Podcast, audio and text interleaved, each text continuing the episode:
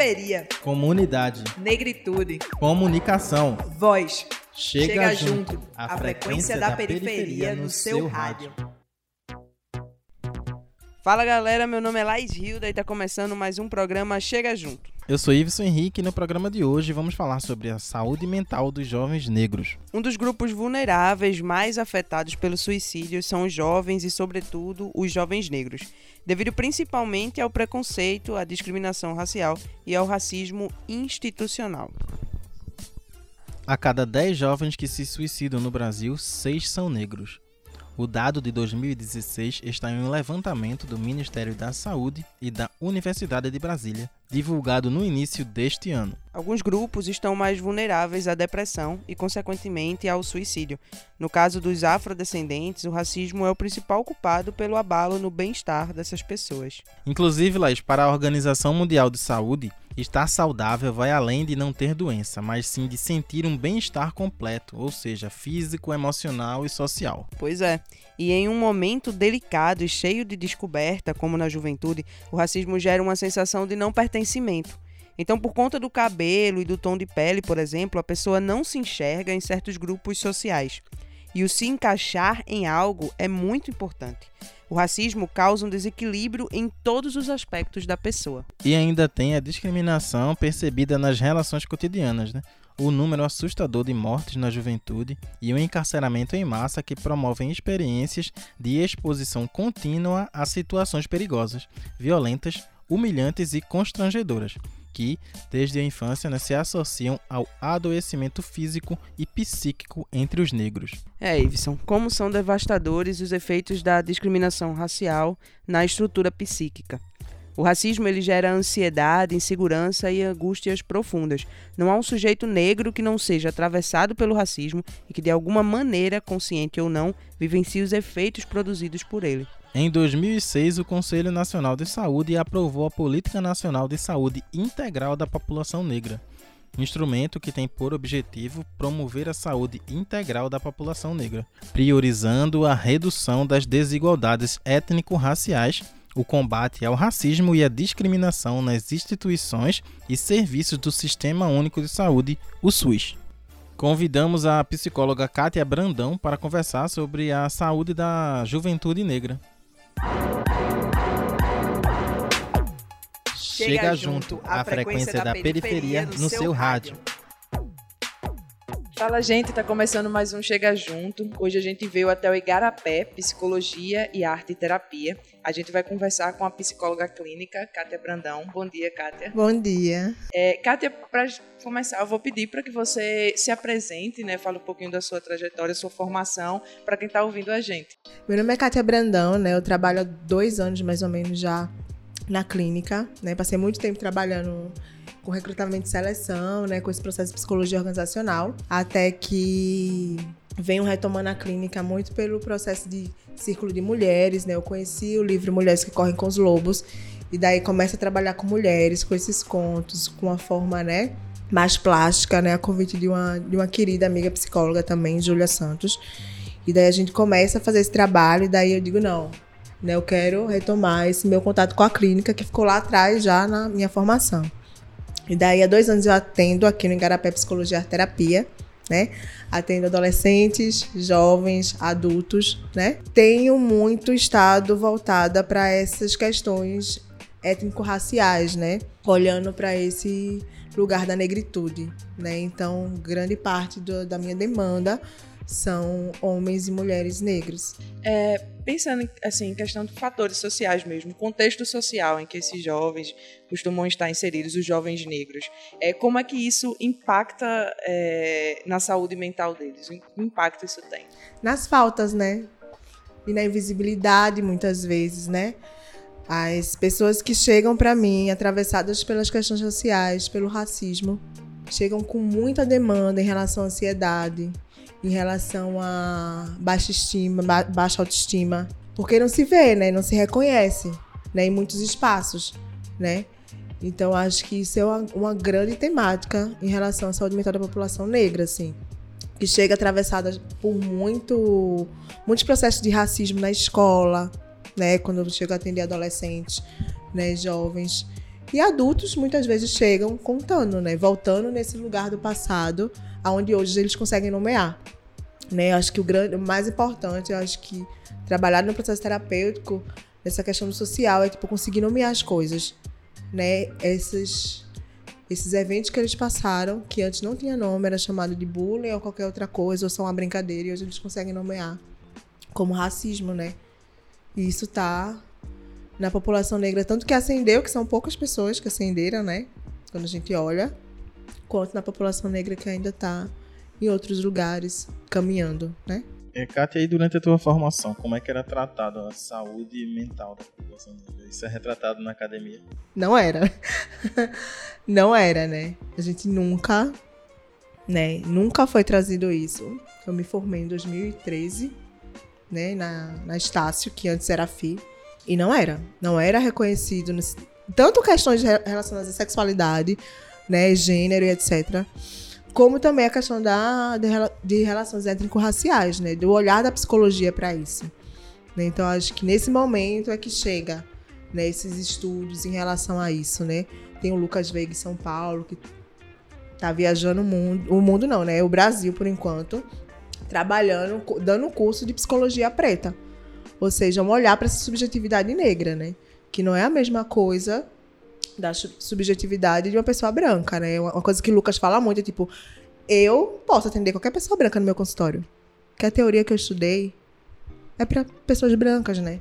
Uma teoria muito europeia, muito eurocentrada, etc e tal. Até a questão dos contos, né? Quando eu fiquei pensando, pô, eu trabalho o livro Mulheres Correm com os Lobos. Trabalhava muito, né? E eu fiquei, por que não? Quando eu começo a estudar, começo a me aprofundar nessa, nessas questões étnico-raciais, eu fico pensando, por que, é que eu estou buscando uma, contos europeus para trabalhar em processo terapêutico? Porque eu não posso pegar contos indígenas, contos, né, ancestrais, nossos ancestrais, né, contos negros, né, contos da África, contos, né, de outros continentes, né, que tragam isso. Então, a psicologia ainda é muito ainda tem esse lugar. E por que é importante que a gente busque é, tratar com a ancestralidade do paciente? Eu acho que ancestralidade eu acho que traz esse resgate do lugar da, da identidade, né? Do, do me reconhecer, de olhar de onde eu vim, de onde eu sou, né? Acho que Neuza Santos traz muito isso no livro dela Tornar-se Negro, né? Que a gente vem se aprofundar agora, que é um livro tão antigo, assim, que já existia, só que a psicologia ignorava totalmente, né? E ela fala dessas questões raciais, né, nesse livro. E daí eu acho que faz parte do processo, né? A gente ir nessa genealogia, né? Olhar quem são esses ancestrais? Quem são essas pessoas que permeiam essa família? E como elas lidam com isso, né? Porque a gente está no Brasil, então tem muitas pessoas negras que têm, ou seja, certo, eu sou negra, mas meu, minha mãe é branca, né? Então teve esse lugar na família da branquitude, né? Sofri isso, sofri aquilo, fui acolhida, né? Olhar para esse lugar de como vem essa construção, né? Porque eu, eu vejo muito pelo meu processo, assim, né? Eu passei muito tempo dizendo que eu não sofri racismo. Muito tempo. E tem muita gente que passa muito tempo, né? Dizendo que nunca sofreu racismo e por isso, né, etc e tal. E daí eu comecei a ressignificar isso. Quando eu começo a leitura, né? E, e etc. E dizia que no Brasil não tinha racismo. Eu era dessas pessoas, né? E daí quando eu começo as leituras, começo a me aprofundar, eu começo a identificar esses lugares, né, aonde eu sofri racismo. E foi muitos, não foram poucos, né? No meu próprio processo terapêutico, assim. Então, acho importante a gente chegar nesse lugar da família, saber de onde essa pessoa veio, né? Os fatores socioeconômicos também, né? Fazer esse olhar de raça e classe, né? Muitas vezes eu não, eu não nomeio, né? Quando a pessoa chega num processo, ela vai me dizendo se ela se identifica como pessoa negra, se ela não se identifica, a gente vai trabalhando. Se ela for negra e não se identificar, o que é que faz? Né? A gente vai olhar para isso. Né? Como é isso de, de, ser, de, de não se identificar, não se achar negra, né? A gente vai trabalhando isso. Cada um tem seus limites, né? E é muito doloroso esse lugar de tornar-se negro, né? Que é um processo de tornar-se negro, de assumir uma identidade, de olhar para isso, para se sustentar no mundo, né? Diante de tantos processos de racismo que vai viver durante a vida, né? E aí, quando a gente também nomeia isso, eu acredito que fica mais fácil, de certa forma, a gente enfrentar, né? Esses problemas. A gente sabe o que a gente vai estar tá enfrentando. E aí, pensando nessa perspectiva, assim, de enfrentamento, é, muitas pessoas sempre costumam falar que a adolescência é aquele momento onde o jovem está formando sua identidade mesmo, né? está é, consolidando isso. E aí as referências são, sem sombra de dúvida, é, um fator muito importante. E pensando assim, é, a nível de comunidade e até de políticas públicas mesmo, como que atividades assim tu acredita que e espaços, atividades e espaços que esses jovens possam é, é, receber, né? Atividades assim, que eles possam receber para consolidar isso. Eu acho muito interessante quando entra na comunidade projetos né, que são voltados para essa questão da cultura mesmo, da cultura negra, ou seja, o, a capoeira, né, as danças, né, o maracatu, que seja, né, a arte. Eu acho que a arte é uma coisa muito importante, né, para todos os adolescentes, crianças, entrar em contato de uma forma lúdica, de uma forma divertida com essa ancestralidade, com esse, com essa cultura afro, né, ou indígena, se for indígena, né, entrar em contato com isso. Eu acho que é por esse viés do lúdico inicialmente né, para ver que ser negro não é só sofrimento, né, que ser negro também tem esse lugar de tipo eu tenho uma cultura, existe músicas, existe movimentos que são negros, que são de uma ancestralidade minha, né, e que eu reconheço e que eu resgato, né, eu acho importante e tá em comunidade, né? Tá em comunidade de uma forma saudável, ou seja, quando o adolescente entra nesse processo desses, desses movimentos, né? E trazer essas pautas mesmo da, da negritude, já que nas escolas, né, talvez seja difícil entrar por esse, dependendo das escolas, da escola, né? Como é que está hoje né, nessa situação atual, de ir colocando essas pautas, né, da gente olhar para esses lugares, né, olhar para para ser negro, não não ficar só nesse lugar de dor, né? Acho que a arte é muito importante. E quais são as principais demandas que você observa no atendimento a jovens e adolescentes negros? Questões de ansiedade, questões de baixa, baixa, baixa autoestima também chega muito. Vai, é... Fanon, ele fala que não, que não é baixa autoestima. Ele fala que é invisibilidade mesmo.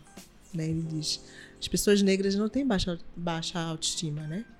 É invisibilidade, ou seja, eu não me vejo né? Porque a cultura é branca, é, é, é dita como branca, né? Se apropriaram de muitas coisas, enfim. E a academia é branca, os espaços, né? Tais espaços são brancos, etc. Tá? E é muito difícil você não se não se reconhecer. Daí alguns jovens negros que chegam nesse lugar da universidade, né? Que estudam em escola particular, que chegam à universidade, que chegam a outros espaços, e olha para o lado e uma solidão enorme, né? Porque não vê outros, né? E, e, como é que a gente fura essa bolha e vai de acordo, nada contra essa corrente que a sociedade impõe pra gente? Eu acho que uma rede de apoio, assim, é muito importante, sabe? É uma coisa que eu pergunto sempre pros clientes, assim, quando eles chegam. Quem é a tua rede de apoio? Né? Quem são teus amigos? Né? Quem é que tá contigo nisso, né? E se não tem, como né, buscar esses outros lugares, né? Eu acho que o aquilombamento, né? Eu acho que esse processo de voltar para esse lugar de se aquilombar, ou seja, de procurar movimentos né, estudantis ou, ou lugares onde tenha pessoas que trabalham com essa questão da negritude, né? Que tenham essa perspectiva, buscar espaços culturais para estar tá fazendo essas atividades, sei lá, uma capoeira, outra coisa, para estar tá em contato com pessoas negras, né? Com pessoas negras de fato e tá se aquilombando. Né? Então eu gosto sempre de perguntar quem são teus amigos. Né? E como é que a gente monta? Porque é uma rede, a gente vai montando. Né? Por durante muito tempo como psicóloga, eu não conhecia nenhuma psicóloga negra. Né? E foi uma rede que eu fui construindo, me sentia muito sozinha. Foi uma rede que eu fui construindo, ou seja, fui conhecendo um aqui, outra ali, e começo de movimentos, e percebo que tem movimentos, que tem outros psicólogos negros falando sobre negritude. E daí sim, e parece que é um eterno movimento de patinho feio, né? Acho que é um conto bem. bem que toca, né? Que é o lugar de tipo, não encontro minha turma de jeito nenhum. Né? Eu acho que buscar esses espaços, estar tá nesses espaços, se aquilombar, né? Acho bem, bem importante. É, pensando para além dessa coisa do, do coletivo, né, do fortalecimento comunitário até, é, como é que tu percebe hoje o cenário, até de repente você ouviu de, de pacientes, essa coisa do, do acesso ao profissional, ao psicólogo. Porque eu vejo muito assim nas minhas redes sociais, as pessoas compartilhando é, bastante, por exemplo, universidades que têm projeto com, com psicólogo gratuito, né? Então eu perce, acabo percebendo uma certa dificuldade no acesso a ter um psicólogo, às vezes por questões financeiras, às vezes por questão de distância. E como é que tu percebe esse cenário? Eu acho que por muito tempo foi difícil para essas pessoas chegarem no processo terapêutico né? Porque ninguém. Nem todas as pessoas negras estão. É muito interessante, porque existe o discurso de que nem todas as pessoas negras são pobres, né? Eu faço o exercício, né? Olha para os lugares que tu frequenta, né? Porque muitas vezes isso vem de, né, de outras pessoas que ocupam outros espaços, né? Eu disse, olha para os lugares onde tu frequenta e me diz quem está na mesa, quem está servindo né? Quais são os lugares que as pessoas negras estão ocupando, né? Nesse momento, né? E o quanto tem sido difícil elas chegarem. E por muitos processos, assim, sabe? Também, uma coisa da pergunta anterior, tipo, eles chegam nesses espaços, seja na medicina, na psicologia, existe uma insegurança também muito grande quando se chega nesse lugar. Né? Porque não se sentem, mais uma vez, a questão da baixa estima, não se, tem que estar se provando todo o tempo né? De você ser médica e tá tendo que mostrar crachá todo o tempo para dizer que é médica e não é enfermeira ou que não é um ajudante que tá por lá, né? Coisas desse tipo acontecem. E eu acho que hoje tem chegado mais muito por essas clínicas, né? Tanto o Igarapé, tem a Fio de Nós, tem a Entrelaços, tem várias outras clínicas que tem esse processo do, do projeto social, do abrir pelo valor simbólico, o valor social, né? Para atendimento do valor social. Então é um lugar que eles chegam, mas também é meio difícil, né? Porque a ideia que você tem na psicologia. É, existe também um discurso de que assim, a pessoa negra ela, ela é mais forte, né? Tipo assim, ela é mais forte psicologicamente, ela tem que aguentar aquilo. Porque, e aí, às vezes, as pessoas acabam se silenciando por, por embarcar nessa, nessa lógica, né? E muitas vezes, quando chegam, sabem, no, no processo, é como se fosse. Como se fosse uma culpa também por estar ali, né? Muitas vezes, né? No sentido de que, poxa, né? Eu tô, eu tô aqui, eu tô, eu tô vulnerável, né? Então, ah, isso é um luxo, né? É como se não se apropriasse desse espaço de cuidado. E é uma coisa muito, muito pra lá, né? Porque eu acho que é um texto que Audre Lorde traz, de Vender Amor, que é muito importante, assim, que eu li e sempre tô relendo, assim.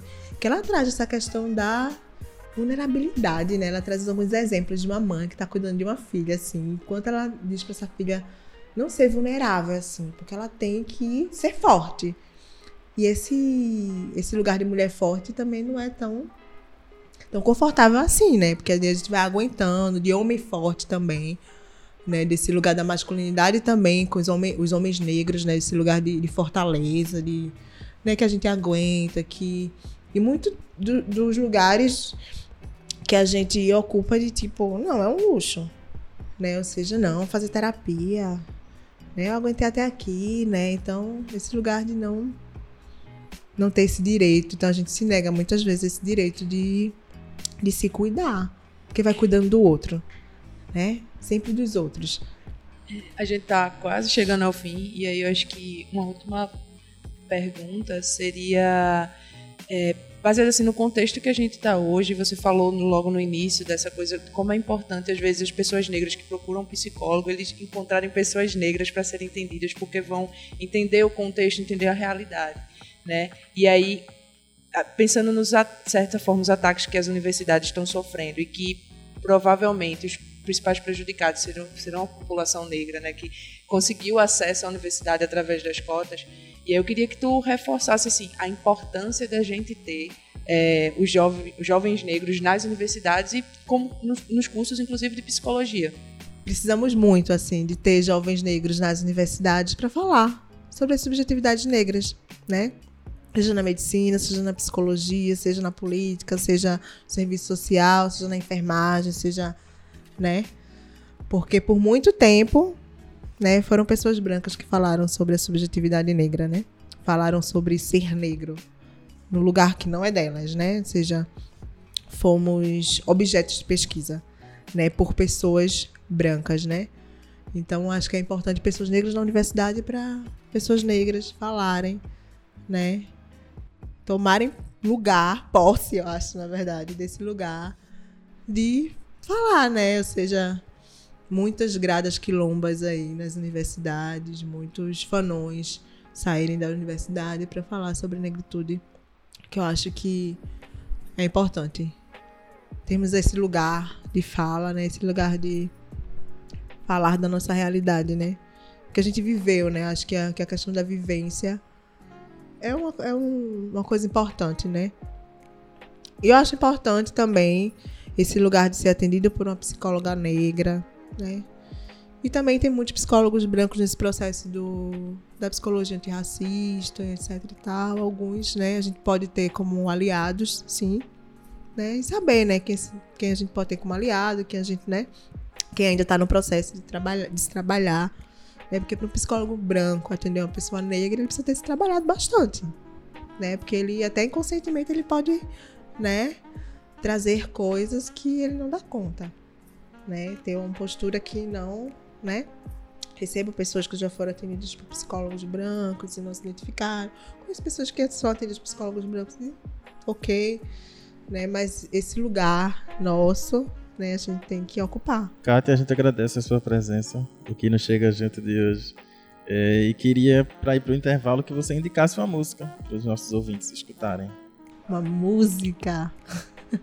Eu acho que Acho que é amarelo de Emicida. Pronto, a gente chega junto e volta já já. Presentemente eu posso me considerar um sujeito de sorte, porque apesar de muito moço, me sinto são e salve forte. E tenho comigo pensado, Deus é brasileiro e anda do meu lado, e assim já não posso sofrer no ano passado. Tenho sangrado demais tenho chorado pra cachorro.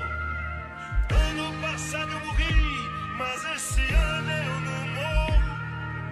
Tenho sangrado demais, tenho chorado pra cachorro. Ano passado eu morri, mas esse ano eu não morro. Ano passado eu morri, mas esse ano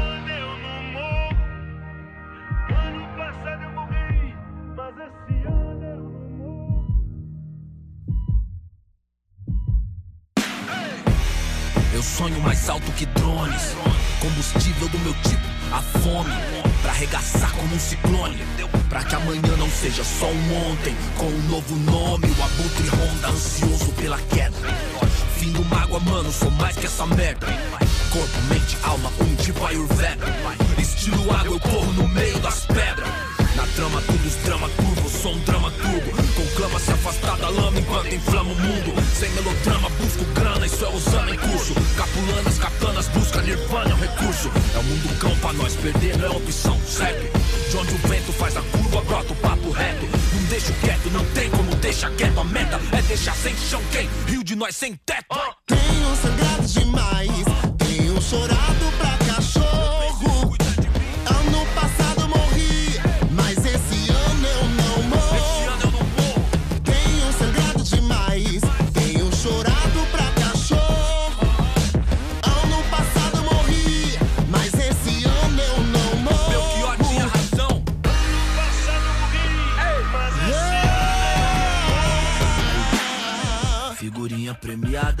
brilho no escuro, desde a quebrada avulso. De gorro alto do morro, os camarada, tudo. De peça no forro, os piores impulsos. Só eu e Deus sabe o que é não ter nada, ser expulso. Ponho linhas no mundo, mas já quis pôr no pulso. Sem o porro, nossa vida não vale de um cachorro triste. Hoje cedo não era um hit, era um pedido de socorro. Mano, rancor é igual um tumor, envenena a raiz. Onde a plateia só deseja ser feliz. Com uma presença aérea, onde a última tendência é depressão com aparência de férias. Odiar o diabo é mó boi. Difícil é viver no inferno e vem à tona que o mesmo império canalha que não te leva a sério interfere pra te levar à lona. Revide. Tenho sangrado demais,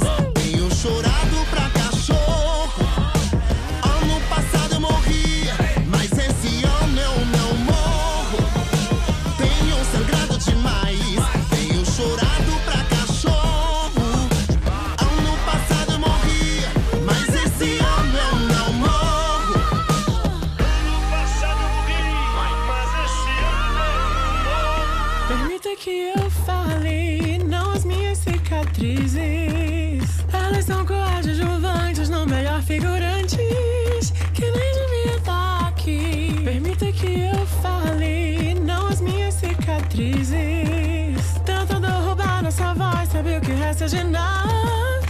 Ovos passeando por aí. Permita que eu fale, não as minhas cicatrizes. Se isso é sobrevivência, me resumir a sobrevivência. Roubar um pouco de bom que vivi. No fim, permita que eu fale, não, não as minhas cicatrizes. Achar que essas mazelas me definem é o pior dos crimes. É dar o troféu pro nosso algoz e fazer nós sumir. Tenho sangrado demais, tenho chorado pra cachorro. que invade a cela. Ano passado eu morri, mas esse ano eu não morro. Tenho sangrado demais, tenho chorado pra cachorro. Mais importante que nunca. Ano passado eu morri.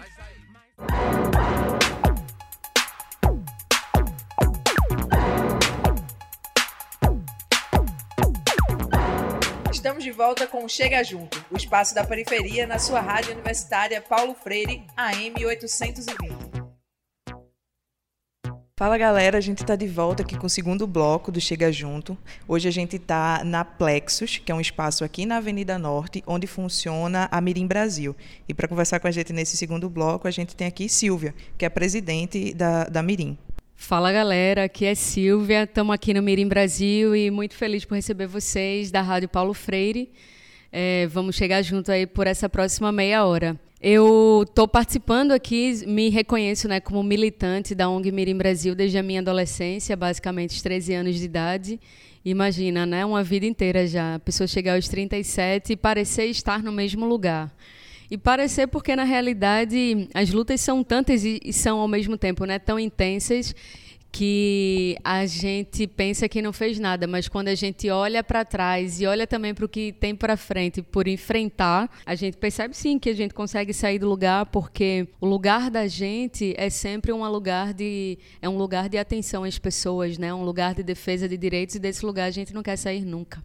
Eu me formei em jornalismo pensando ser uma grande correspondente internacional, uma coisa assim. É, quem não tinha esse sonho, né? Quando ligava ali na década de 80, início da década de 90, ligava a televisão e a grande mulher preta ali na TV num domingo, horário nobre, era a Glória Maria. Então esse espelho da Glória Maria, né, me fez pensar em ser jornalista. Mas eu já tinha uma basezinha ali no Mirim, né? Entrei na Federal, foi a primeira pessoa da família a entrar a fazer um, uma universidade. É, e logo depois terminei a universidade, fiz é, dois mestrados em Direitos Humanos, também em, em Gestão de Entidades Não Lucrativas, aí batalhando muito por uma bolsa é, da Fundação Carolina e fui estudar na Espanha. Depois voltei para cá porque entendia que, e ainda entendo, que a gente precisa melhorar o lugar de onde a gente vem, né? E para melhorar o lugar de onde a gente vem é preciso ficar, ficar nele. Enfim, e aí um pouquinho da rota, né?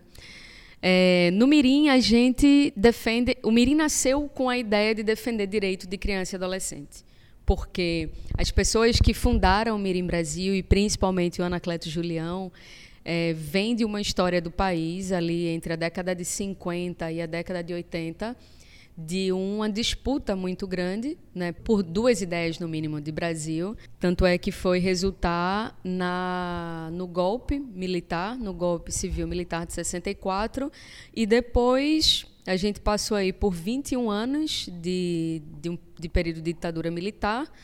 E quando o Brasil reabre, né, com muita batalha da população, com muita luta de quem ficou dentro e de quem estava fora das articulações, se pensou que não só a Constituição, não só a gente precisava de uma nova Constituição, mas de outras legislações para chegar mais perto da vida das pessoas. E uma delas foi o ECA, o Estatuto da Criança e do Adolescente. Então, Anacleto e outros companheiros e companheiras do Mirim participaram dessa discussão no país, participaram desse texto, da construção do texto do ECA, e ao mesmo tempo em que, é, em que faziam um trabalho de organização popular nos bairros, nas comunidades, nesse intuito de defender direito de criança e adolescente, de cuidar principalmente dessa população. Mas dez anos depois, aquelas crianças se tornaram jovens. E ao mesmo tempo, na década de, no final da década de 90, o mundo discutia direitos da juventude. E o, e o Mirim Brasil também discutia direitos da juventude nesse âmbito internacional. E aí pensando nessa nas atividades mesmo prática, né, do Mirim Brasil. Vocês como é que é montada essa didática, como é feita a visita a essas crianças? Então, o Mirim dentro dessa perspectiva, né, de defender direitos e de construir democracia, a gente tem uma ação que é de educar em direitos para a participação para a cidadania ativa, educar em direitos para a cidadania ativa. A gente tem é, atividades nos territórios, é onde a gente, para a gente não faz sentido levar as pessoas, ter a maior parte das nossas atividades na sede do Mirim. Então, o Mirim sempre vai aos territórios. A gente, de um tempo para cá, acho que de 10 anos para cá, a gente mais recebe convite para estar nos territórios e construir processos de luta com quem está lá do que né, o, o contrário. Então, a gente faz muita atividade formativa em direitos, a gente faz muita atividade de escuta, uma escuta qualificada, uma escuta ativa sobre o sobre violações de direito. E aí eu estou falando principalmente direitos de crianças, adolescentes, jovens, mulheres, indígenas e de certa em certa medida também é, é, que está envolvido, né? Direitos da população negra, direitos da população quilombola, mas isso num, sempre com foco em infância, juventude e, obviamente, de gênero. É, a gente também promove hum, um espaço para fortalecer as associações de base comunitária, porque a gente entende que é muito importante que naquela comunidade, no bairro, as pessoas tenham esse senso de coletividade e que construam luta coletiva. Né? Que, e, e é muito importante isso para produzir um sentimento de emancipação e a emancipação concreta. Né? Paulo Freire dizia né, que ninguém se liberta sozinho, a gente se liberta em comunhão. Então, vem muito dessa ideia. O Mirim já ajudou a fundar mais de 100 organizações entre associações de bairro, associações de bairro, clube de mães, é, grupos de jovens de esporte, de cultura, e não só em Pernambuco. Também por, pela nossa rede, isso já ocorreu no norte do país, no sudeste do país. Isso nos anima muito. E um terceiro, uma terceira área do Mirim é incidência política. Porque para a gente é importante exatamente nesse processo de educar promover espaço de educação em direitos para a cidadania ativa, ajudar no fortalecimento do associativismo de base comunitária e poder influenciar nas políticas públicas existentes, aprimorando, né, aprimorando-as ou criando as que não existem. Silvia, você está no Mirim há bastante tempo. Você tem percebido a mudança de cenário das comunidades, dos bairros onde vocês têm projetos? De como você chegou, não sei, há 10, 15 anos atrás e hoje você percebe alguma mudança de cenário? Eu percebo muita mudança e ao mesmo tempo eu te diria que é como se a gente não tivesse mudado muito. Qual é o tipo de mudança que eu percebo? As pessoas estão mais atentas ao que é direito, sabe? Existe uma maior organicidade também das pessoas, de, de organização, de impulso, de atuação. Existe também uma redução da pobreza. É, eu nasci aqui bem pertinho, no Vasco da Gama. Né? A gente está numa área da cidade que é super populosa. Mas se a gente olha para esses bairros hoje, hoje quando eu entro no Vasco, parte da minha família ainda mora lá, é como se não tivesse mudado muito a paisagem. Né? Pintar o morro de colorido não quer dizer que a vida das pessoas mudou. Agora, antes era preto e branco, se tornou colorido e saiu da tristeza para a alegria. Não é assim. Porque ainda hoje pessoas ali passam fome. Né? Diariamente eu recebo pelas minhas redes sociais ou quando encontro alguém na rua pedido de ajuda para comer para o dia. E isso dá um, ainda, é, ainda é muito chocante, sabe? Não, nesse aspecto, é como se não tivesse mudado muito. Né? se reduziu, a fome no Brasil se reduziu. Mas em termos de, de perspectiva de vida, eu diria que a gente conseguiu dar um salto numa determinada década, e foi uma década que pegou principalmente os dois mandatos do presidente Lula com parte do primeiro mandato de Dilma. Esse recorte na nossa história é um divisor de águas. Ele conseguiu, nessa conjuntura, naquela conjuntura, investir em duas coisas: reduzir a intenção era até acabar, mas não deu certo, mas reduzir a fome, combater a fome, e se combate fome com comida. Não é mais complexo do que isso. Então tem que ter produção, tem que ter distribuição e tem que ter preço acessível. Suprir a fome é a necessidade básica primeira de qualquer pessoa. Então tem que ter um programa que facilite é, o acesso a isso. E aí por isso que veio o programa Fome Zero, né? A segunda questão era isso, né? Acesso ao ensino técnico e, e superior. Por quê?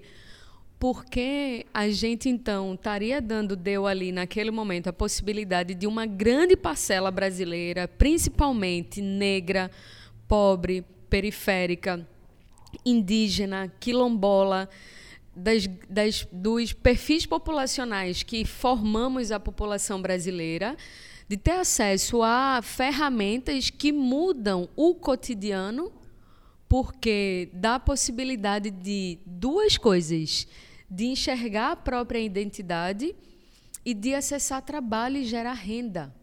Pegando um gancho no que você falou agora, é, isso tudo interfere, além do, além do mais, na saúde mental de toda a população. A maioria da, da população negra está vivendo nas periferias. Então toda essa realidade, ela trazia um cenário de saúde mental e hoje a gente tem um cenário um pouco preocupante que Laís vai trazer alguns dados aqui para a gente. Que me fez pensar na, no tema desse programa foi, foi um estudo que saiu recentemente falando sobre o suicídio de, como eu te falei, né, no início. E aí eles, tra eles trazem é, bastante, assim, a questão social está bastante presente nesse estudo, né? E aí eles colocaram lá alguns fatores determinantes para esse tipo de situação estar tá acontecendo, né? E entre eles estão desemprego, migração, isolamento social, conflito armado, perdas de pessoas próximas, mudança política e discriminação. Que é um, é, esse estudo ele foi feito até 2016, entre 2012 e 2016. Se a gente pensar que de 2017 para cá esse cenário ele tem se agravado e piorado mais, então a gente consegue de repente projetar que o número de, de suicídios talvez tenha, tenha aumentado nesse período. Mas assim, ainda assim a gente não tem como comprovar por conta de pesquisa e querendo ou não, suicídio já ainda é uma questão bastante tabu para a gente falar abertamente. As pessoas que é, estão passando por essa situação, por essa situação têm dificuldade de, de procurar ajuda às vezes. Quando procura ajuda em casa, a família tem dificuldade de externalizar, não encontra apoio ou tem por vergonha, enfim. E aí ele fala também no final que é, uma questão muito importante para combater esse tipo de coisa é, é, é o pertencimento. Você em ambientes que você se sinta pertencido. E aí, pensando nessas atividades, assim, dentro de sala de aula, ter o contato direto com os estudantes. Como é que tu avalia esse, esse cenário? Boa pergunta, né? É, o momento que a gente passa no Brasil é um momento de muita tristeza, de confusão, né? de contur é um momento conturbado. Ele é um momento de muita confusão sobre onde a gente está, o que está acontecendo. Nas atividades que a gente faz, principalmente com a juventude, aí eu estou falando de a partir de 14, 15 anos, né, na realidade, é, e aí a gente vai falar sobre política, a gente vai falar sobre perspectiva de vida, a gente vai falar sobre como a gente se entende, como a gente se reorganiza. Isso eu estou falando com jovens que, que vivem um cotidiano sem envolvimento com alguma luta, só o que já é bastante a luta diária de sobrevivência. E aí eu faço sempre uma pergunta: como vocês se sentem hoje? E a resposta é confuso, perdido, triste é terrível isso, né? É terrível ouvir isso ao mesmo tempo que eles e elas me, me respondem com, com honestidade. Porque poderia dizer, ah, não, não é porque tem muita gente que ignora o sentimento, até mesmo como uma forma de seguir adiante. Mas o fato é que a gente está numa sociedade brasileira doente, psicologicamente mais doente. Falar da população negra, não é, da população periférica, e aí tem se feito muitos estudos, inclusive sobre a saúde mental da população negra, da população periférica. Isso é super importante, porque é, na realidade, trazer para pesquisa científica nossa realidade e é importante que conste aí, porque é esse mundo da autoridade que cria validações, não é que depois vai ou pode resultar em mudança de ou criação de políticas públicas de atenção à população, com certeza. Mas tem um processo maior aí que é de denunciar as atrocidades dessa sociedade que apreende, que aprisiona e que mata determinados grupos populacionais, como inclusive é a população LGBTQI+, que é uma, também é uma atitude de, de negar a existência, de proibição do direito de ir e vir, de, de uma rejeição a, ao mundo do trabalho, né? e de, uma, de um constante bullying, é, atos de, de preconceito nas escolas, nos ambientes de educação. E aí eu queria compartilhar com vocês o seguinte: ano passado, é, o trabalho do Mirim Brasil chamou a atenção de uma organização mundial é, que é liderado por uma defensora do direito à educação, que é a Malala.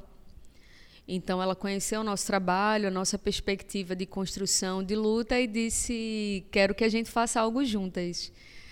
Para a gente foi uma grande surpresa, né? porque organizações que estão no campo da luta, que denunciam, que reivindicam e que formulam, não são organizações que normalmente são chamadas para fazer trabalhos mais com, com um apoio assim de fora.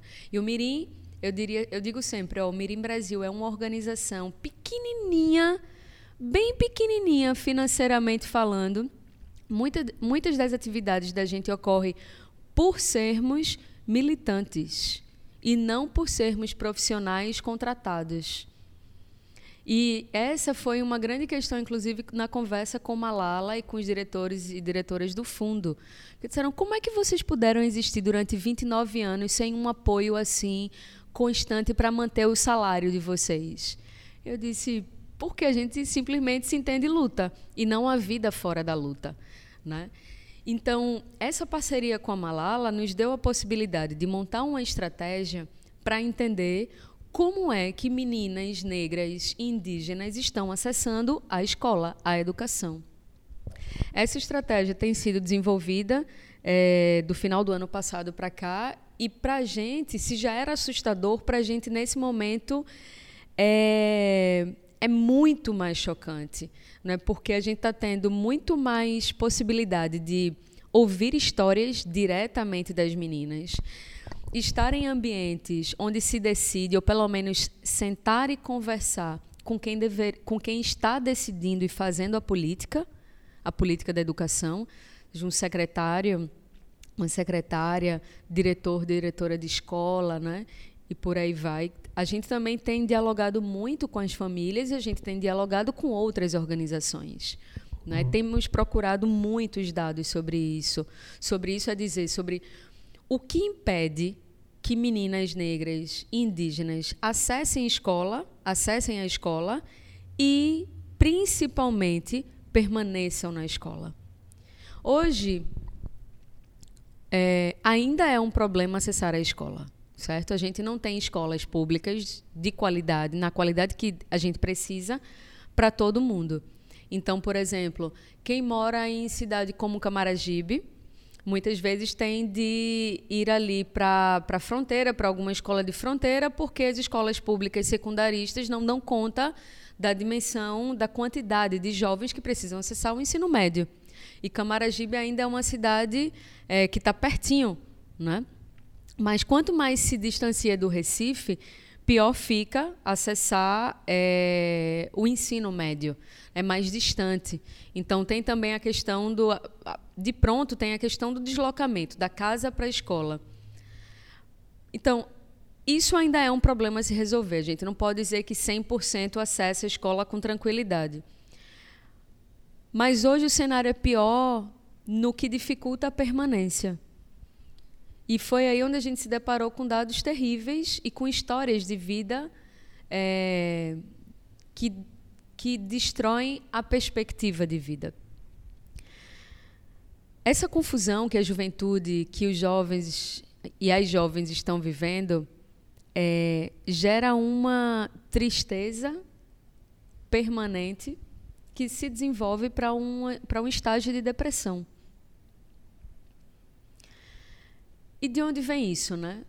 Vem de informações confusas pelas redes, pela televisão, pelo rádio.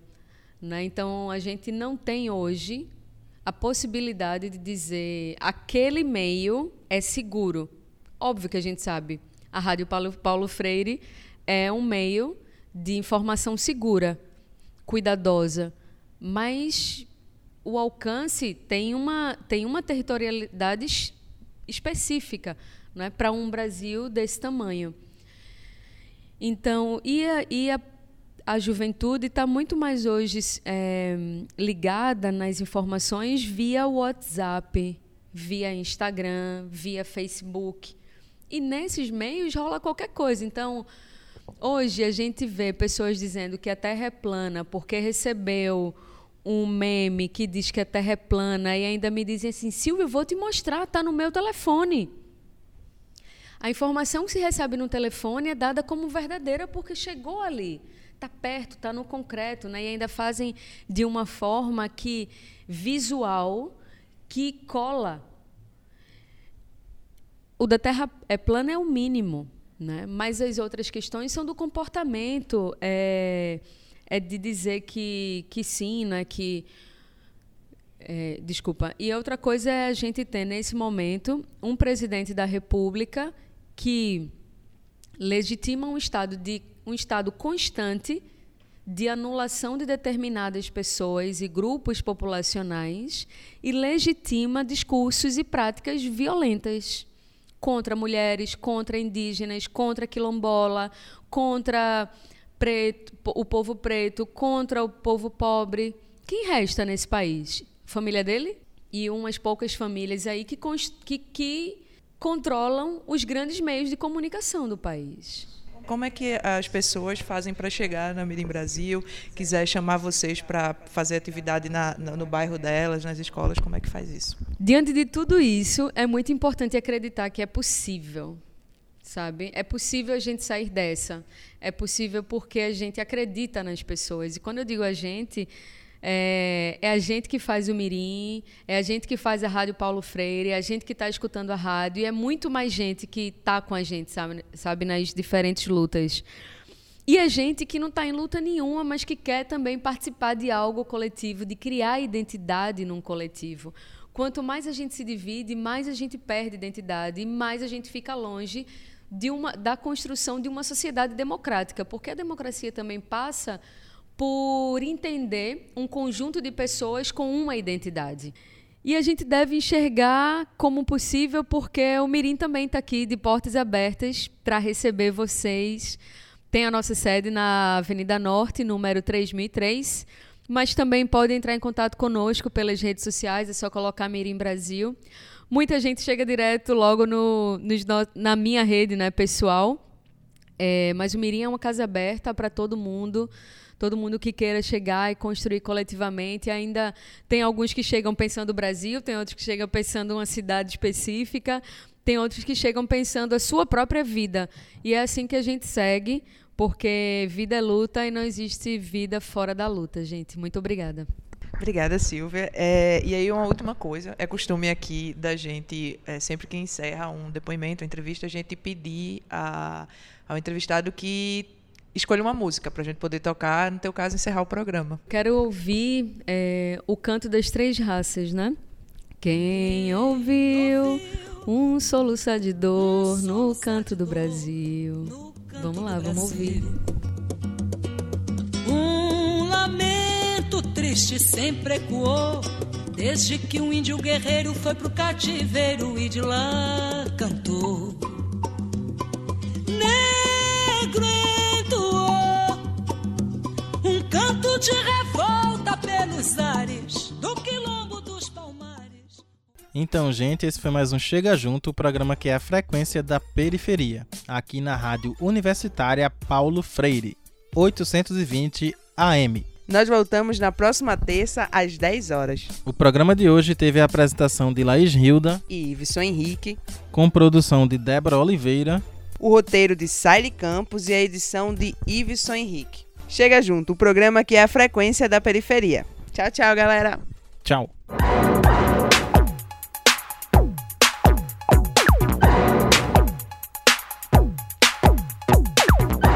Periferia, Comunidade, negritude, comunicação. voz. Chega, Chega junto, junto, a frequência da periferia no seu rádio.